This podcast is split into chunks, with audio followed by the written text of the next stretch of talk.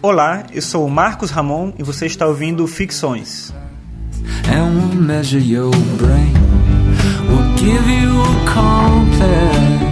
Ficções é um programa sobre filosofia e no episódio de hoje eu vou falar sobre verdade, sobre o conceito de verdade.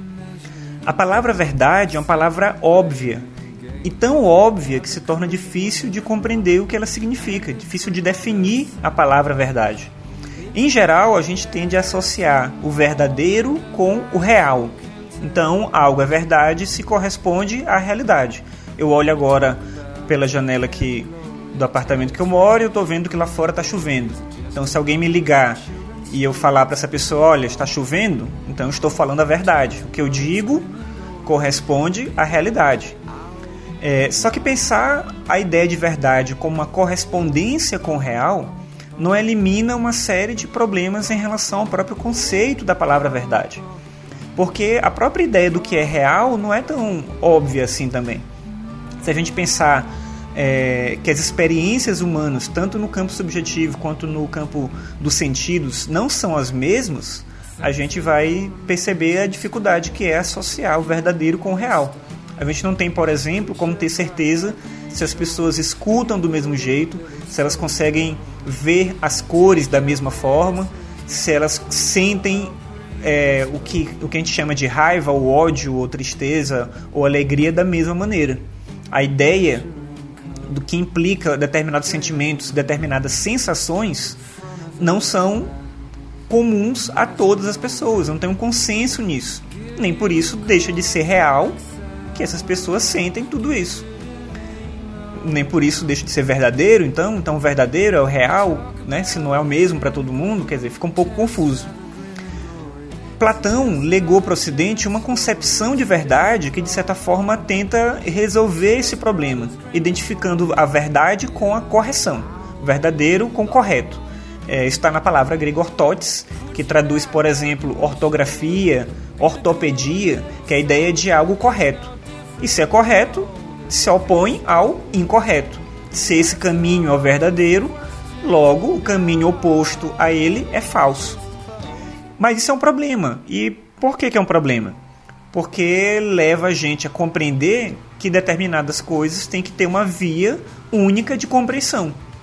Então, é, por exemplo, é, ou, ou, a ciência é que tem a verdade sobre determinado assunto, ou é a arte, ou é a filosofia, ou é a religião, mas a gente não pode ter um conjunto de explicações sobre determinados fatos, porque uma verdade tem que se opor àquilo que não é verdadeiro. Essa é mais ou menos a tradição que foi legada por essa concepção de correção. Na educação a gente vê isso de uma forma bem, bem natural, assim. Se um estudante ele se esforça, ele se dedica ao estudo, ele aprende um monte de coisa, mas no dia da prova ele não vai bem e ele tira uma nota baixa, então ele não aprendeu. Por outro lado, se alguém não se esforça nada, mas chuta todas as questões lá de uma prova objetiva e tira uma nota boa, ele aprendeu então. Quer dizer, a gente está vendo claramente as distorções do conceito de verdade como correção.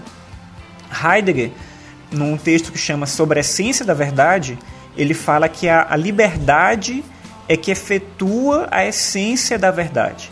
Entendendo aí a liberdade como um deixar ser o que o ser efetivamente é. Então, quando o ser se manifesta tal qual é, ali a verdade está expressa. Ele utiliza o conceito é, de verdade como aletheia, como desvelamento. Quer dizer, a verdade é um processo. A verdade ela não é um resultado final. Ela não é uma conclusão para algo. Mas ela é um, um, desvelar, é um processo. A verdade ela está em obra, ela está em construção.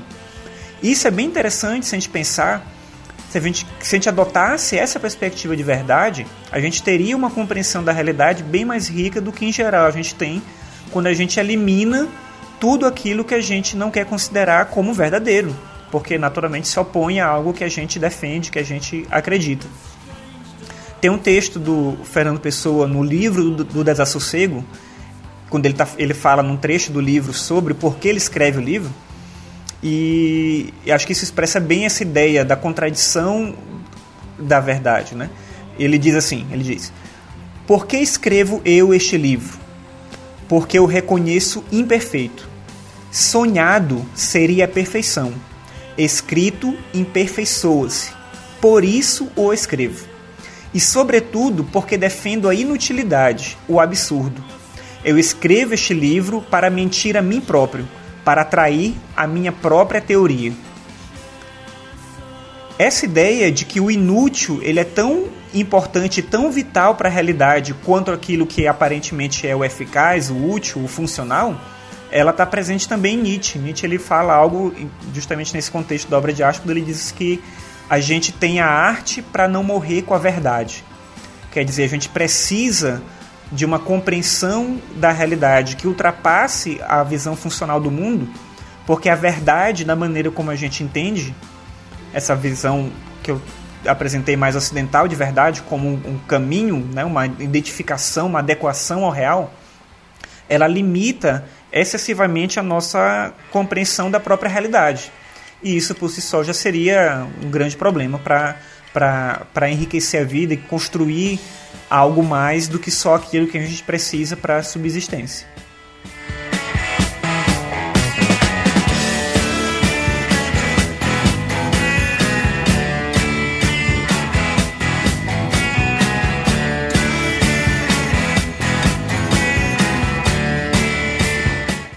Bem, eu sou o Marcos Ramon. Obrigado por ouvir o programa mais uma vez, se é que você está aí ouvindo.